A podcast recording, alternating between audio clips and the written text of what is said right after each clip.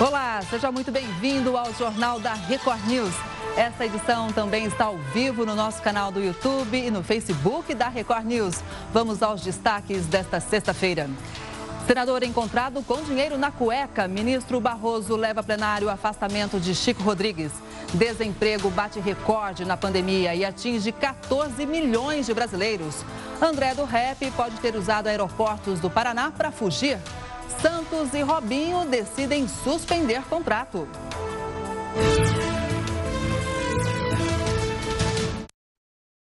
Não é segredo que o comportamento de muitas pessoas mudou durante a pandemia, né? Agora, o que causa estranheza é quando alguém diz que não quer participar de reuniões virtuais. Mas a falta de vontade de socializar não é o mesmo que ser antissocial. Importante deixar claro que uma pessoa antissocial tem um transtorno de personalidade Outra coisa bem diferente é não querer participar de reuniões online porque está cansado desse tipo de atividade e quer um tempo sozinho. O único problema é quando esse comportamento vira um hábito e a pessoa quer passar muito tempo sem conviver com os outros. De acordo com a psicóloga Vanessa Caran, da Beneficência Portuguesa de São Paulo, querer ficar sozinho de vez em quando pode ser apenas uma fase e não um transtorno. Se a gente pensar, é, muitos de nós têm exemplos onde eu precisei ficar um pouquinho mais quieto, mais introspectivo e conseguir ir de novo para a vida, né? Situações que eu fico mais confortável em poder ir para algumas atividades ou outras não. Então é muito necessário que a gente perceba o que está causando desconforto, né? E aí identificar, podemos procurar uma psicoterapia, sim, é super indicado, mas o mais importante é a gente conseguir separar o que é uma doença, o que é um transtorno de personalidade antissocial e o que é uma, realmente uma necessidade de introspecção para eu me sentir seguro e conseguir me relacionar. No caso de quem realmente tem o transtorno, a dificuldade para socializar pode causar problemas na vida acadêmica, pessoal e também profissional. Esse comportamento é comum em algumas doenças. A depressão, por exemplo, pode fazer com que a pessoa fique mais isolada. Nesse caso, é preciso procurar ajuda profissional. Uma dica importante é ficar atento se esses períodos de isolamento estão sendo bons, porque permitem que a pessoa seja mais produtiva e feliz com a própria companhia. Por outro lado, é preciso ficar alerta se a situação for diferente disso. O isolamento passou a causar danos à funcionalidade da pessoa, prejudicou o desempenho na escola ou no trabalho, então há algo de errado. Manter contato apenas com a família e não conseguir ter relacionamentos profundos, como um namoro ou amizade, pode ser outro sinal preocupante. A farmacêutica Pfizer deve pedir a aprovação do uso emergencial da vacina contra o coronavírus até o fim de novembro. A vacina está na última fase de teste. O resultado final deve sair em meados de novembro. Se os testes forem bem-sucedidos, os Estados Unidos podem ter duas vacinas disponíveis até o fim do ano. A Rússia registrou nas últimas 24 horas um total de 15.150 novos casos de coronavírus. Esse é um novo recorde de infecções diárias desde o começo da pandemia no país. A principal fonte de infecção é Moscou. Apesar do aumento de casos, as autoridades não adotaram medidas drásticas, como o confinamento obrigatório e também nenhum tipo de paralisação. A Prefeitura de Belo Horizonte decidiu hoje a data de reabertura para cinemas, teatros e casas de shows que estão fechados desde março por causa da pandemia. Os estabelecimentos reabrem no próximo dia 31. O documento não prevê restrições de horário para esses locais. O decreto também amplia o horário de funcionamento de lojas de ruas, centros comerciais e também shoppings. A Caixa Econômica vai abrir 722 agências nesse sábado para o pagamento do saque emergencial do Fundo de Garantia. O atendimento vai ser realizado entre as 8 da manhã e o meio-dia para 10 milhões e 800 mil trabalhadores nascidos entre julho e agosto. Em comunicado, a Caixa afirmou que todas as pessoas que procurarem as agências dentro do período de funcionamento vão ser atendidas. Os beneficiários que não forem realizar o saque podem transferir os valores de graça pelo aplicativo Caixa Tem. Santos e Robinho decidiram suspender o contrato do jogador depois que conversas entre o atacante e amigos se tornaram públicas. Os diálogos são parte do processo em que ele foi condenado na Itália em primeira instância por estupro. Logo que a transcrição do áudio foi divulgada, diversos patrocinadores do Santos, time que apresentou o Robinho na semana passada, ameaçaram romper contrato com o clube. Em 2017, o jogador foi condenado a nove anos de prisão por estupro, mas ele recorre na justiça italiana em liberdade. O crime teria sido cometido em 2013, em uma casa noturna de Milão. As escutas foram realizadas a partir de 2014 com autorização da Justiça. Robinho conversava com amigos. Na transcrição, ele admite um contato sexual com a jovem. Em outro trecho, diz que a mulher estava bêbada e nem sabe o que aconteceu. Em outro trecho da conversa, Robinho nega ter tido um relacionamento sexual com a denunciante. Em caso de condenação definitiva, ou seja, em todas as instâncias da justiça italiana, Robinho cumpriria a pena mas só se entrasse no país. A Constituição Federal dá essa prerrogativa de que brasileiro nato não será entregue a outra nacionalidade ainda com sentença transitada em julgado. Então existe a possibilidade dele se tornar para a Itália um foragido da justiça, mas permanecer aqui no país. Em nota, os advogados de Robinho dizem que ele reitera não ter cometido o crime, que não há nas interceptações admissão de culpa e que os autos têm provas suficientes da inocência do jogador. Argumentam ainda que diversas conversas não foram corretamente traduzidas do português para o idioma italiano. Em um áudio enviado hoje a um amigo, Robinho falou sobre o assunto. Só blindar minha família dessas coisas, porque a esposa né, e os meus pais, meus filhos são as pessoas que mais sofrem, mas eu estou tranquilo. A Justiça de Minas Gerais aceitou a denúncia contra os sócios e funcionários da cervejaria Baker. 11 pessoas foram denunciadas pelo Ministério Público. Três sócios da empresa foram indiciados por envolvimento na adulteração de bebidas alcoólicas. Sete engenheiros vão responder por homicídio culposo. E uma outra pessoa foi denunciada por prestar informações falsas. Dez pessoas morreram depois de ingerir a cerveja da empresa. Chuvas amenizaram as queimadas e trouxeram alívio aos brigadistas que trabalham no Pantanal. Em Mato Grosso do Sul, o Instituto de Meio Ambiente informou que boa parte dos focos de incêndio foi extinta. As equipes continuam trabalhando e também o monitoramento da situação eh, vai ser no fim de semana, vai ser bem decisivo para definir realmente as ações futuras de combate ao fogo. É crime fugir do local depois do acidente de trânsito. Isso já estava previsto pelo Código de Trânsito Brasileiro, mas precisou ser confirmado pelo Supremo Tribunal Federal. Para entender melhor sobre esse tipo de crime, eu converso agora com o advogado criminalista e também professor de Direito Penal da FAAP, o Francisco Bernardes. Boa noite, Francisco. Obrigada por estar aqui com a gente. Por que, que o Supremo precisou confirmar né, o que já era crime? Boa noite, Kelly. Boa noite aos telespectadores aqui da Record News. O Supremo precisou reafirmar a constitucionalidade desse artigo 305 do Código de Trânsito Brasileiro, que prevê pena para quem foge, para quem deixa o local do acidente, porque diversos tribunais estaduais não estavam aplicando esta norma, estavam reconhecendo já de algum tempo que este artigo seria inconstitucional. Agora, quando o acidente é simples, né? mesmo naqueles casos que ninguém ficou ferido, se a pessoa fugir, deixar o local, também é crime? Também é crime, exatamente. O que se pune aqui com este artigo 305 do Código de Trânsito Brasileiro é a fuga. É o sujeito que se envolve num acidente, tendo culpa ou não, e se evade. É, ele, ele de fato se envolve no acidente e foge. Então, é, esta norma do Código de Trânsito Brasileiro está punindo exclusivamente a fuga, né? aquele que se furta a responsabilidade.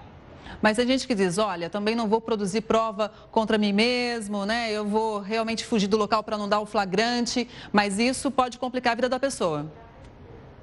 Isso pode complicar. O Supremo, inclusive, tratou dessa questão, Kelly, no sentido de dizer que esta norma, ao punir alguém que deixa o local do acidente, não atingiria o direito que todos temos, esculpido na Constituição Federal, de não nos auto-incriminarmos. Porque o Supremo chegou a um resultado de dizer: olha, eu só vou punir o sujeito que está é, fugindo para não se identificar. Não estou obrigando que ele confesse, não estou obrigando que ele de fato assuma a responsabilidade pelo sinistro.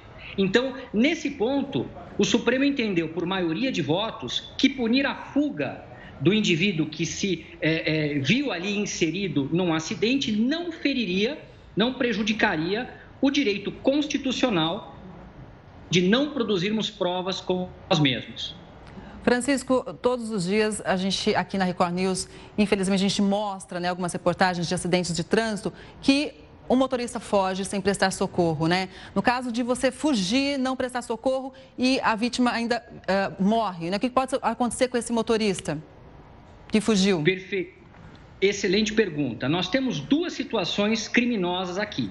Nós temos uma primeira situação criminosa, que é esta, que é uma situação polêmica, de bastante discussão, que é se criminalizar quem foge. De outro lado, nós temos uma situação pacífica na legislação, tanto no Código de Trânsito Brasileiro quanto no nosso Código Penal, que pune quem não presta socorro. O motorista, especificamente o motorista que não prestar socorro, tendo culpa ou não no acidente, e é, eventualmente é, é, fugir ou não, ou seja, assim o simples não prestar o socorro incorre em pena, ou seja, é criminalizada a não prestação de socorro por aquele que se envolveu num acidente. Nós temos dois crimes então. Um primeiro crime que pune quem foge e um segundo crime que pune quem não presta socorro. Vamos supor que o sujeito ele teve culpa no acidente. Então ele praticou aqui por hipótese uma lesão corporal, machucou alguém por culpa, por imprudência no trânsito e não prestou socorro. Então ele vai responder pela lesão corporal de trânsito agravada, com a pena aumentada por não ter prestado socorro. Se ele fugir ainda a sua responsabilidade, ele responde então por lesão corporal culposa, com o aumento por não ter prestado socorro e ainda pelo crime de ter fugido do local do acidente. A situação fica, Kelly, bastante mais grave. Com certeza. Agora vamos colocar uma, uma situação da seguinte maneira: a pessoa provoca o acidente e onde aconteceu esse acidente, outras pessoas vêm, querem causar confusão e aí o motorista que causou o acidente se sente é, é, ameaçado. Nesse caso, como fazer? Perfeito. Perfeito. Essa é uma hipótese interessante, inclusive está na lei. A obrigação de socorro, ela só surge se houver possibilidade, ou seja, se o motorista não se encontrar em risco. Ele pode deixar de prestar socorro, mas é uma hipótese é, excepcional, é uma hipótese excludente, que ele vai encontrar então uma justa causa para não prestar esse socorro, quando de fato ou ele colocar a sua vida em risco para prestar o socorro, ou ele entender que ali há uma ameaça à sua integridade física, é, no sentido de um eventual linchamento. Então, são hipóteses especiais em que o motorista terá uma justa causa trazida pela própria lei para não prestar o socorro. Mas a norma geral, a imposição geral, é de que todos devemos prestar o socorro, tendo culpa ou não no acidente. Claro. Muito obrigada pelas informações. Boa noite para você. O governo de São Paulo calcula gastar 2 milhões de reais de dinheiro público a cada quatro meses para tentar recapturar André do Rep, que está foragido. Dois aeroportos particulares perto da cidade paranaense de Maringá podem sim ter sido usados pelo traficante para fugir do país. O cerco da Polícia Federal se concentra no norte do Paraná. Os agentes investigam se dois aeroportos particulares na região de Maringá foram um ponto de fuga de André do Rep para o exterior. Assim que foi solto no último sábado, o traficante internacional seguiu de carro com o um advogado por três horas até a cidade paranaense. No mesmo dia, eles teriam almoçado no mercado municipal. Esta imagem mostra o veículo próximo ao local às 4h32 da tarde. Um dos aeroportos suspeitos é este aqui, que fica em Presidente Castelo Branco, a 32 quilômetros de Maringá. O maior movimento na pista de 1.200 metros é de aviões que levam principalmente fazendeiros. O aeroporto fica numa área bem isolada e de difícil acesso. Tem a cerca viva, certo? Cheia de árvore e tem a cerca normal aqui. E não tem uma alma viva aqui. Só consegue entrar aqui com autorização e não fica ninguém aqui. A quase 50 quilômetros dali, na cidade de Iguaraçu, fica o outro aeroporto por onde André do Rep pode ter decolado. No dia em que o traficante foi solto, apenas dois voos partiram de lá, um para uma fazenda da região e outro para Balneário Camboriú, em Santa Catarina. E fica enganado o avião do chefe, fica enganado o avião dos amigos dele, né? No final de semana teve um voo do chefe e um voo do amigo dele. A polícia admite que será difícil recapturar o traficante. Além de investigadores de São Paulo, do Paraná e de Santa Catarina, agentes do Serviço Antidrogas dos Estados Unidos estão aqui no Brasil ajudando nas buscas. São homens que monitoram há anos a atividade dos principais traficantes do país, que conhecem bem André do Rep e toda a rede de criminosos que o cercam. O governo de São Paulo estima que vai gastar 2 milhões de reais a cada 120 dias para tentar prender André do Rep.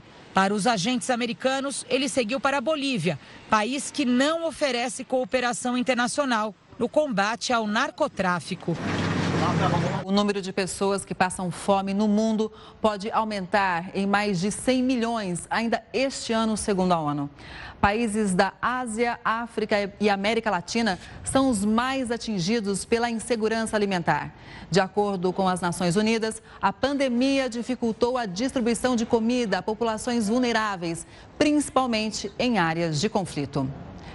Uma pesquisa divulgada hoje mostra que em apenas 10 anos, o maior fator de risco de morte no Brasil mudou de desnutrição para obesidade. Mais da metade da população brasileira está acima do peso.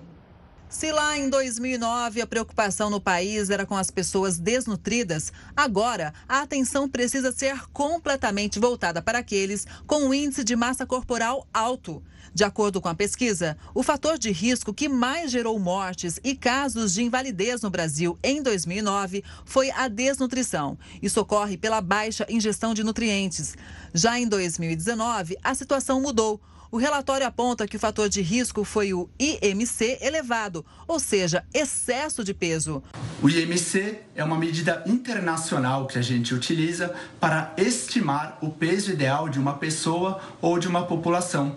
Ele é extremamente útil porque ele é simples de ser calculado. Você precisa somente do peso e da altura. E a partir disso você pega o peso em quilos e divide pela altura em metros ao quadrado. Quanto maior o IMC, maior é o grau de obesidade. O médico endocrinologista Rodrigo Biomeni explica quais são os riscos de sobrepeso. Porque a gente sabe que a obesidade é um fator de risco para diversas doenças que a gente trata hoje, como diabetes, hipertensão e doenças cardiovasculares, como o infarto e o AVC foi definida uma classificação para determinar se o índice de massa corporal está adequado ou não.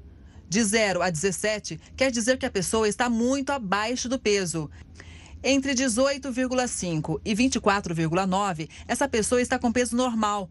Agora, quem tem o índice entre 25 e 29,9 é preciso ficar atento. Significa que esse indivíduo está com sobrepeso. Já a obesidade é constatada quando esse índice está entre 30 e 34,9. O IMC elevado pode ocorrer por vários fatores. Alimentação, sedentarismo, questões genéticas e alterações hormonais são alguns deles. Por isso, é sempre necessário ser acompanhado de perto por especialistas. E sabendo que uma pessoa tem obesidade ou que uma população tem uma prevalência muito alta de obesidade, é possível implementar medidas tanto preventivas como terapêuticas para que a gente controle esse excesso de peso. E sem sombra de dúvidas, a melhor medida e mais eficaz é a mudança da alimentação, priorizando o consumo de alimentos minimamente processados, de comida de verdade, como os vegetais, carnes, ovos e frutas. A decisão que afastou do mandato o senador Chico Rodrigues vai ser julgada pelo plenário do Supremo Tribunal Federal na próxima quarta-feira. O senador foi afastado do mandato por 90 dias pelo ministro Luiz Roberto Barroso. O pedido de julgamento foi feito pelo próprio Barroso. O ministro determinou o afastamento dele após o parlamentar ter sido flagrado com dinheiro escondido na cueca durante uma busca e apreensão da Polícia Federal. E sobre esse assunto, quem vai conversar com a gente agora é o Heródoto Barbeiro.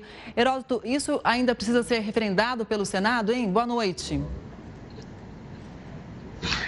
Olá, Kelly. Olha, vai ter que ser referendado pelo Senado, sim. Ainda que o Pleno do Supremo decida afastá-lo, o Senado tem que concordar. Se o Senado não concordar, ele vai continuar exercendo o mandato de senador. E estou dizendo isso pelo seguinte: já há um caso famoso que eu gostaria de lembrar aqui, porque às vezes a gente esquece, quando houve aquela delação da JBIF, lembra ou não? Envolvendo Sim. o ex-senador Aécio Neves, que atualmente é deputado federal e está escondido lá na Câmara. Pois é. O... Foi pedido o afastamento dele, ele foi então levado ao Senado e o Senado disse: não, não, não, não, não vai afastar, não. E olha, isso foi inclusive com voto aberto, porque eles queriam com voto fechado e ele continuou como senador da República do nosso país. Para ter uma ideia, isso inclusive chegou a, a, a, levar ao plenário, dizendo que esse cidadão é acusado de obstrução de justiça e acusado também de organização criminosa. E se criou uma crise institucional no país. Ou seja, um choque entre o Poder, o poder Legislativo de um lado, o Senado, e o Supremo Tribunal Federal do outro lado. Bom, nesse caso específico agora, a repercussão é muito grande e é provável que não aconteça o que aconteceu aí com o Aécio Neves, que continuou como se nada tivesse acontecido. Pois é. Por que razão? Porque veja o seguinte, tem um detalhe bastante importante, é que ele saindo vai assumir o primeiro suplente. O primeiro suplente dele é o filho dele. Se ele ficar só por 90 dias, ele volta e o filho sai. Se ele for cassado, como quer, inclusive já tem pedido de cassação do mandato dele lá no Senado, aí ele sairia e o filho ficaria dois anos, até 2022, quando tem eleição. Aí então teria uma nova eleição para senador. Detalhe, Kelly, que muita gente esquece. Esse ano vai ter eleição para senador. Aonde? Não é eleição para prefeito? Não é eleição para vereador? No Mato Grosso. Tá lembrado da senadora que foi caçada, não? A senadora do Mato Grosso, ela foi caçada, a senadora Selma Ruda, e por esse motivo, então, no Mato Grosso, o cidadão vai escolher o, o, o, prefeito, o vereador e o senador. Aliás, eu estive olhando aqui, tem 11 candidatos a senador no Mato Grosso, porque ela foi caçada. Então, esse é, vamos dizer assim, outras informações importantes para a gente saber para onde pode encaminhar esse caso. Isso tudo pode parar por uma decisão do Senado. Agora, se para ou se não para, vai depender do senador. Como o senador é nosso representante, cabe a nós, enquanto cidadão, cada um com a sua opinião respeitável, você quer a democracia, mandar um recadinho lá para o senador, né, para você avaliar esse escândalo que se abate sobre o Senado da República do Brasil. É isso aí, Kelly. Daqui a pouco a gente volta com você. Obrigada, Heródoto. Depois de ser descoberto com dinheiro na cueca, o senador Chico Rodrigues foi retirado da comissão mista do Congresso Nacional, responsável por acompanhar os gastos do governo com a pandemia. Vamos agora com a opinião do colunista Rodrigo Constantino. Há uma turma na imprensa que tenta forçar uma comparação entre o PT e Bolsonaro, como se ambos fossem equivalentes. Usam como pano de fundo a suposta rachadinha do filho do presidente quando ainda era deputado, uma prática, infelizmente, bastante comum na política nacional. Ou então usam o recente escândalo do senador do DEM, que era vice-líder do governo no Senado, para isso. Mas é balela. Esse tipo de narrativa visa a amenizar, suavizar o que fez Lula e sua quadrilha e exagerar, por outro lado, os defeitos eventuais do atual governo.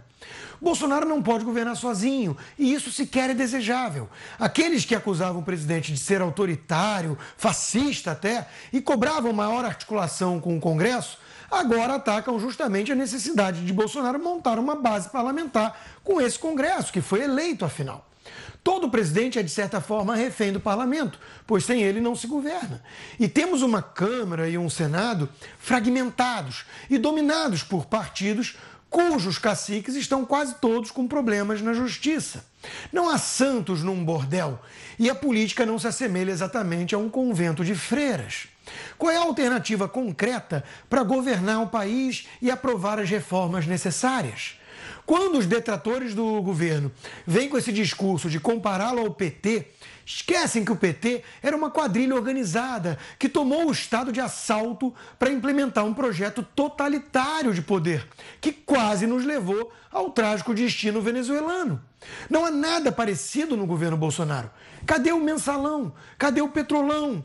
Cadê os cúmplices da quadrilha lotados em ministérios e empresas estatais?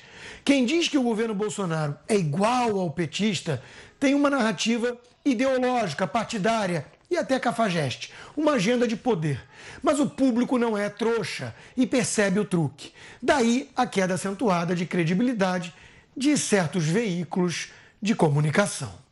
O número de freelancers cresceu durante a pandemia. As regras para esse tipo de trabalho você confere depois do intervalo. Não saia daí. O Dia do Médico é no próximo domingo. E neste ano, a pandemia provou mais uma vez que ciência, dedicação e coragem nos momentos mais difíceis renovam esperanças e também salvam vidas.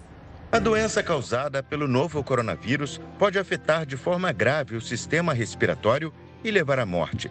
Por causa da facilidade de transmissão, o número de infectados cresceu exponencialmente em poucos meses. Os médicos tiveram que encarar uma nova doença sem tratamento específico. Com certeza foi uma experiência muito desafiadora. Para mim, particularmente, eu tinha acabado de me formar, uma recém-formada, né, quando a pandemia começou. Os profissionais de saúde que atuam no combate estão expostos ao vírus o tempo inteiro. O amor ao próximo e o desejo de cuidar é o que norteia os profissionais, que em alguns casos tiveram que praticamente abandonar a própria família para cuidar de outras. Já está seis meses sem ver, quase seis meses sem ver meus pais, sem ver minha filha, né, longe da minha mulher. Então é exaustivo. A pandemia do novo coronavírus expôs situações críticas do trabalho dos médicos, principalmente no Sistema Único de Saúde. São unidades sem estrutura, falta de equipamentos e material de trabalho e a remuneração é incompatível com o que é exercido. Quem esteve entre a vida e a morte por causa da Covid-19, como foi o caso da Cibele, só tem a agradecer o carinho que recebeu durante o tratamento. Então, eu gostaria de é, mandar o meu forte abraço, de estar abraçando cada médico neste momento, que cada um se sinta abraçado e parabenizado. Com o alto índice de desemprego, muitas pessoas encontraram no trabalho de freelancer uma alternativa. E para entender melhor como devem ser as regras para esse tipo de trabalho, eu converso agora com a Cláudia Ayabi, que é advogada especialista em direito do trabalho. Cláudia, boa noite, muito obrigada por estar aqui com a gente. A primeira pergunta é: na hora de pegar um trabalho como freelancer, o que a pessoa tem que observar? Boa noite, Kelly. Boa noite a todos. É muito importante a gente saber a diferença entre o trabalhador autônomo e o empregado. O trabalhador autônomo, Kelly, é aquele que não tem vínculo trabalhista com a empresa, então esse profissional ele não vai receber férias, 13 terceiro e nem FGTS. E esse tipo de trabalho autônomo, o freelancer, ele precisa ser um trabalho de curto prazo, ele não pode ser prolongado. Caso contrário, a empresa vai ter que contratar um empregado por contrato de trabalho por prazo determinado. O freelancer, ele tem também horário fixo, assim como funcionários com CLT?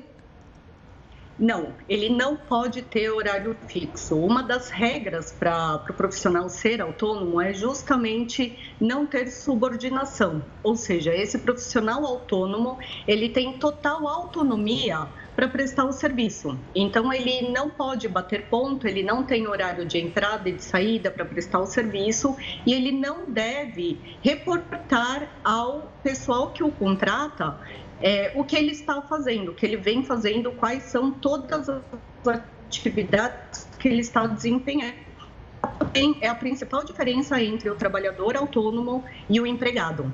Agora, quais são os direitos desse profissional freelancer? Né? A gente sabe que não tem benefícios como FGTS, férias, mas ele tem algum direito? É, infelizmente, direito como empregado ele não vai ter, Kelly. O que precisa ser feito, o freelancer ele precisa se atentar para algumas regras. Ele precisa se cadastrar junto à prefeitura é, como contribuinte mobiliário e ele precisa se cadastrar também no INSS como contribuinte individual. E o freelancer também tem a opção de ser PJ, de ser uma pessoa jurídica, e nesse caso ele precisa constituir um CNPJ, né? Se o, se o autônomo quiser criar um CNPJ, ele pode procurar o portal do empreendedor. E o direito que ele vai ter, se ele recolher o, o, INSS, a contribuição previdenciária, amanhã ele pode se aposentar como profissional autônomo. Agora, mesmo que aconteça um acidente com esse freelancer durante o trabalho, mesmo assim, o empregador não vai ter nenhuma responsabilidade? Não, não vai ter nenhuma responsabilidade, Kelly. E essa também é uma diferença muito importante. Só os empregados é que tem esse direito ao auxílio doença fornecido pelo INSS. Se o prestador de serviço autônomo é, se cadastrar como contribuinte individual, ele também tem esse auxílio é, do INSS. Só que a diferença é que o empregado ele pode adquirir uma estabilidade provisória, ou seja, quando ele retornar da licença pelo INSS, ele tem um ano de estabilidade naquele emprego. Já o profissional autônomo não. O profissional ele faz um serviço de curto prazo e ele não tem nenhuma estabilidade porque não tem emprego. E até por isso, né, ele pode prestar serviço para várias pessoas ao mesmo tempo. Exatamente, Kelly. É, esse é um benefício de ser é, profissional autônomo, né? Ele não tem os direitos do empregado, né, como férias, 13 terceiro, em compensação, ele pode prestar serviço para várias empresas. Então, ele pode prestar serviço concomitantemente é, em duas ou três ou várias empresas, recebendo de diversas fontes por serviços diferentes. Ok, então, muito obrigada pelas informações. Uma boa noite para você. Em Brumadinho, Minas Gerais, moradores bloquearam uma rodovia em protesto pelo surgimento de novas trincas na barragem que se rompeu em janeiro do ano passado. O protesto reuniu moradores de um dos bairros mais atingidos pelo rompimento da barragem da Vale, em Brumadinho. Eles bloquearam todo o trecho da BR-381 que passa pela cidade. Revivemos todo momento de pânico devido à circunstância que aconteceu em Brumadinho. O motivo da indignação é que durante uma reunião com o Ministério Público de Minas Gerais, a mineradora revelou o surgimento de trincas na área que contorna o reservatório remanescente da barragem B1, que se rompeu em janeiro de 2019, deixando 259 mortos e 11 desaparecidos. Durante a reunião, a empresa garantiu que não são necessárias retiradas de pessoas. O Ministério Público exigiu que a mineradora repasse informações detalhadas aos atingidos, apresente ações emergenciais a serem tomadas para garantir a segurança para o retorno dos trabalhadores ao local. Esta especialista em barragens explica que é preciso identificar os tipos de trincas e monitorá-las para que o pior não aconteça. Quando elas aparecem, se a gente negligencia ela no início, não acompanha, não monitora o que, que acontece, a gente tem uma progressão e essas trincas vão se ampliando. A Vale informou que a paralisação que ocorreu num raio de 3 quilômetros foi preventiva e que todos foram avisados imediatamente. Material impresso, impulsionamento de conteúdos para as redes sociais ou adesivos. Com o que será que os candidatos a prefeito e a vereador estão gastando mais nessas eleições, hein? É o que você vai ver no próximo bloco. Nesta sexta-feira, o governo e o Tribunal Superior Eleitoral apresentaram o plano de segurança para as eleições municipais. Foi feito um mapeamento de risco em todos os estados brasileiros, com os principais pontos de possíveis crimes eleitorais e também possibilidades de solução. Pela primeira vez, a Polícia Federal vai usar drones para combater delitos como boca de urna e o transporte irregular de eleitores. As ocorrências vão poder ser acompanhadas online por meio do Centro Nacional de Comando e Controle de Operações Integradas. Segundo o ministro da Justiça, André Mendonça, o principal principal objetivo do projeto é auxiliar a Justiça Eleitoral a manter a imparcialidade nas eleições. Agora, o Heródoto Barbeiro vai falar sobre as despesas dos candidatos a prefeito e também a vereador. Heródoto, conta pra gente com o que, que eles estão gastando mais, hein? Olha, Kelly, eu acho uma prestação de conta para as pessoas que pagam imposto no nosso país. Vamos esquecer o seguinte: do nosso bolso saíram 2 bilhões de reais para financiar a campanha para prefeito e para, e para, para vereador. Então nós temos que saber onde é que esse pessoal já está gastando. Quantos que eles gastaram da nossa grana? Dos 2 bi que nós demos na mão deles. Já gastaram agora 129 milhões de reais. O que chama a atenção é o seguinte: a maior parte dessa grana está sendo gasta com a parte impressa, folheto. Isso por quê? Porque eles imaginam que pequena e média cidade, a melhor forma de propaganda ainda é santinho, folheto, colante, aquelas coisas todas. Só depois é que vem a propaganda no rádio e na televisão, que eu já expliquei aqui, não é grátis. Ela é paga também, custa mais ou menos 500 milhões de reais para o bolso do contribuinte. O que me chama a atenção também é o seguinte: tem muito adesivo, estou vendo um monte de carro na rua com adesivo e tal. Eles já gastaram 17 milhões de reais em adesivo. Outra coisa também, advogado, não sei para que tanto advogado, estão gastando 6 milhões, já gastaram 6 milhões de reais com advogados para partidos políticos. Portanto, veja o seguinte: fora isso, que tem uma informação interessante que é o seguinte: alguns candidatos estão colocando dinheiro do próprio bolso na campanha também. Além do dinheiro público, eles estão colocando dinheiro do próprio bolso. Legal, é dinheiro legal. Sim. Até agora eles colocaram 40 milhões de reais, mas aquela pergunta que não quer calar é o seguinte: o cara que bota tanta grana numa campanha para prefeito e para vereador, como é que ele vai receber esse dinheiro de volta? Será que o salário que ele vai receber durante quatro anos vai compensar a grana que ele está pondo na campanha dele? Eu não sei. Sinceramente, eu não sei como é que o pessoal vai recuperar isso. Como cada um de nós é cidadão, só nos resta acompanhar e fiscalizar. Porque senão né, fica uma coisa assim, é uma conta que sinceramente não fecha, viu, Kelly? Ah, não fecha de jeito nenhum. Logo mais a gente volta com você, Heródoto. Obrigada. Um estudo americano apontou que o risco de infecção pelo coronavírus em aviões é muito baixo. Veja agora na reportagem. Que a pandemia afetou grande parte dos setores da economia, todo mundo sabe. Inclusive, o setor aéreo foi um dos mais impactados por essa crise, tendo em vista que inúmeras viagens foram canceladas e a movimentação nos aeroportos foi extremamente reduzida. Com a retomada gradual das atividades, os voos voltaram a acontecer. Porém, muita gente ainda não se sente segura e teme a infecção.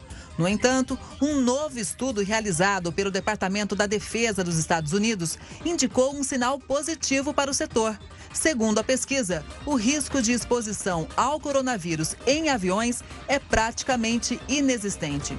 Os dados mostraram que o uso de máscaras ajudam a minimizar praticamente toda a exposição a infecções quando alguém tosse, mesmo que as pessoas estejam em assentos vizinhos. A pesquisa durou seis meses e envolveu 300 testes. Os pesquisadores fizeram uma simulação com sensores que representavam passageiros.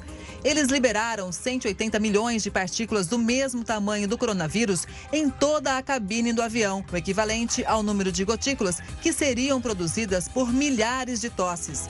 Cerca de 99,99% ,99 das partículas foram jogadas para fora da cabine dentro de seis minutos. Isso aconteceu por causa da rápida circulação do ar, da ventilação e dos sistemas de filtragem das aeronaves. Vale ressaltar que esses testes foram realizados apenas a bordo de aeronaves Boeing 777 e 767. Os resultados apontam que, especificamente nesses aviões, as chances de exposição dos passageiros à Covid-19 são muito baixas, mesmo com o voo cheio. Também é necessário alertar que o teste supôs que apenas uma pessoa estaria infectada no avião e que todos os passageiros permaneceram sentados durante toda a viagem. Desemprego bate recorde na pandemia e atinge 14 milhões de brasileiros. Você vai ver depois do intervalo. O desemprego bateu recorde na penúltima semana de setembro, atingindo mais de 14 milhões de brasileiros. De acordo com o IBGE, o número atingiu o maior patamar desde o início da série histórica. Entre maio e setembro, mais de 4 milhões e 100 mil brasileiros entraram para a fila do desemprego, o que corresponde a uma alta de 43% do número de desempregados no país em só cinco meses.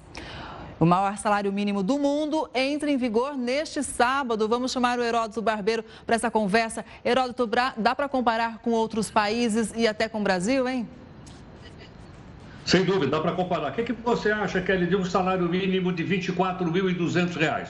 Bom, né? Para o Brasil, ótimo.